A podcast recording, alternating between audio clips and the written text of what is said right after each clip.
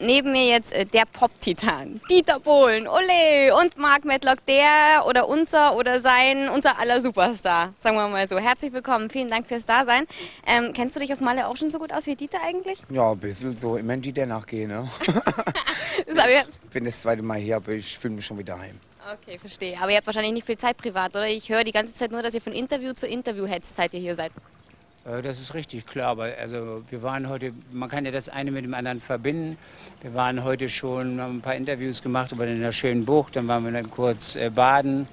Also ich, er hatte keine Hose mit und das haben wir dann lieber in eine Gla Nein, aber wir fahren so über die Insel, machen dies und das.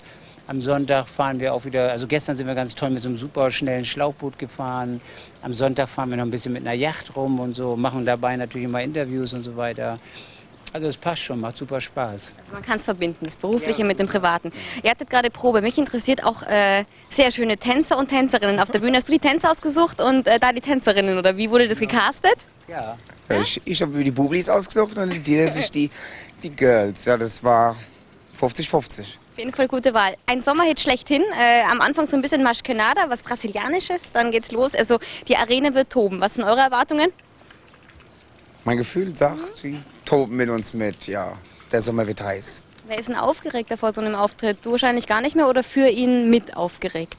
Na, ein bisschen aufgeregt ist man schon immer. Also ich meine, äh, wenn da dann abends 6000 Leute stehen oder so, da und so eine, weißt du, man denkt ja nicht auch so gerade jetzt meinetwegen an die, auf die äh, 6000, die da sitzen, sondern man denkt natürlich schon, dass da, sage ich mal, Österreich, da war ja Nummer eins, Schweiz, da war ja Nummer eins, Deutschland, da war ja Nummer eins. Die gucken jetzt alle.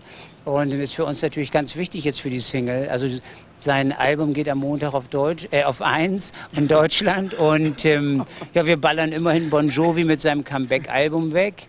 Und ähm, da zittert man schon immer jetzt. Also auch mal wegen, dass die Single, hoffe ich ja, auch möglichst weit nach oben geht. Aber man weiß das ja nie. Ist ja völlig, man weiß ja nie, was das Publikum denkt. Ne? Und deshalb, und da ist man schon ein bisschen nervös. Aber du kannst dich ja bei Bon Jovi gleich mal vorstellen, hallo, ich bin der, der euch von der Eins verdrängt. Das ist sicher sympathisch.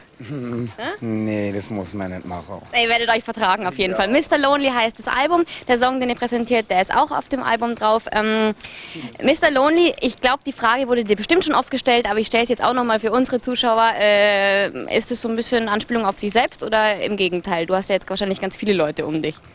Ein Einzelkämpfer ist eigentlich immer einsam. Ich meine, wenn ich die Tür zumache und bin privat zu Hause, ist es richtig, wie auch die, der das Album so darstellt. Mr. Lonely, ich, der lernt tot. Ich habe mich durchgeboxt im Leben. Ich meine, ich habe jetzt echt einen guten Kumpel an meiner Seite.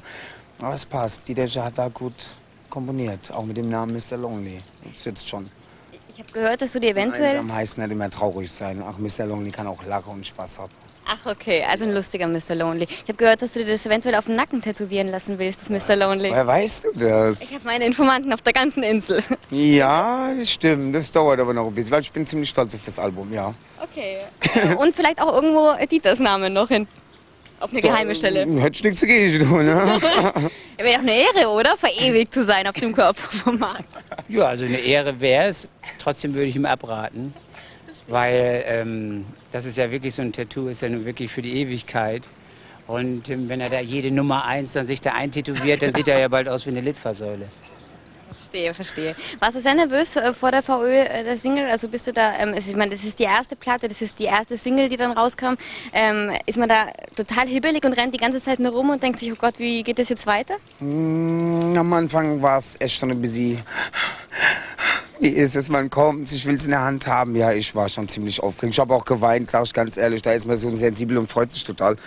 Nur so momentan bin ich höre nur mein Album. Ich bin da so stolz drauf. Ich kann auch nichts anderes hören. Das ist jetzt nicht, dass ich nicht gerne andere Musik höre, aber ich fahre echt tierisch auf mein Album ab. Zu Recht.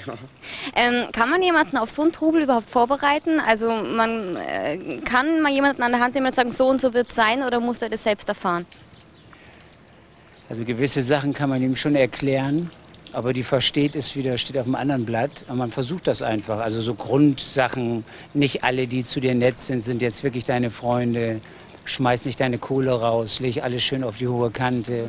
Und sowas, so generelle Sachen schon. Und ich, na gut, ich meine, also ich versuche ihm schon ab und zu natürlich was zu erzählen. Ob er das dann eben annimmt oder nicht, äh, das muss er dann selber wissen. Aber ich glaube, dass wir ein ganz gutes Team sind, also auch das Management und so weiter, dass wir Leute dabei haben, die echt ganz gut durchblicken. Und ich glaube, dass er instinktiv ähm, als erster von den Superstars echt begriffen hat, so sage ich mal, worum es eigentlich wirklich geht.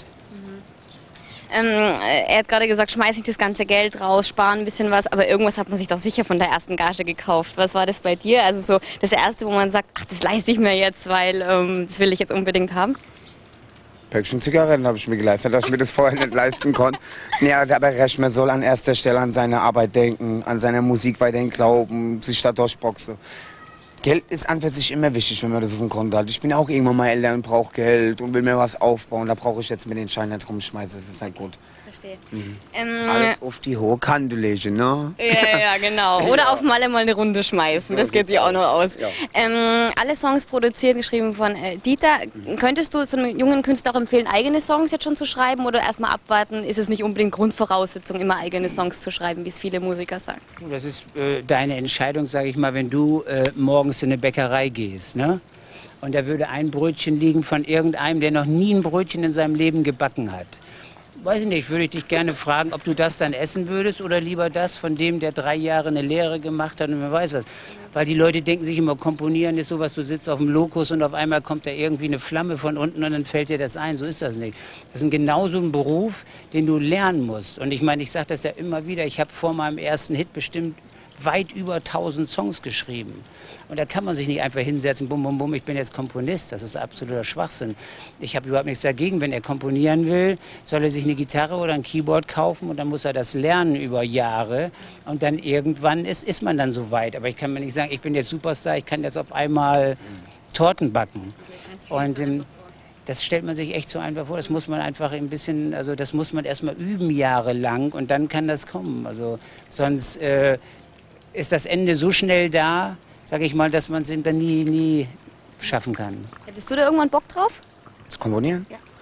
Hm, ganz ehrlich, ich bin zufrieden, dass die Dama seit ist und da seinen was Job macht. ist, Ja. was zum Beispiel wirklich ganz was anderes ist, ja, ist, wenn der Marc jetzt zum Beispiel sagen würde, er möchte mal einen Text über irgendwas, was ihn echt beschäftigt. Das kann jeder sofort. Da kann man dem helfen, dass es mit der Metrik klappt und so.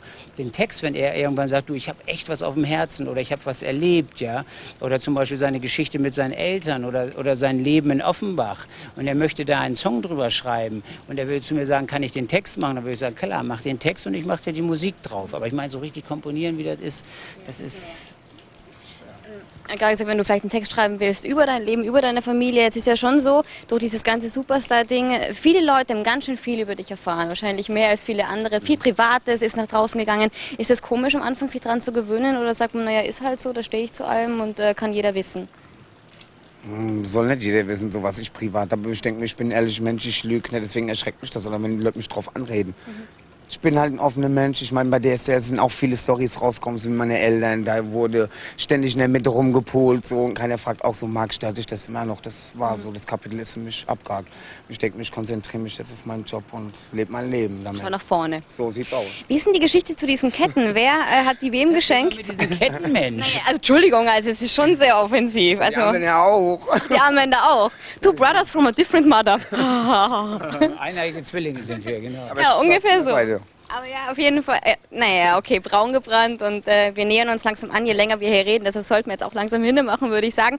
Abschließend noch, David Bisbal ist auch da, der spanische Superstar. Kennt ihr euch schon und äh, habt euch kennengelernt? Oder? Wer ist da? Nein. David Bisbal, das ist ein, der spanische Superstar. Also, Nee, noch nicht. Na, dann lernt ihr euch kennen. Vielen Dank. Dankeschön, Dieter.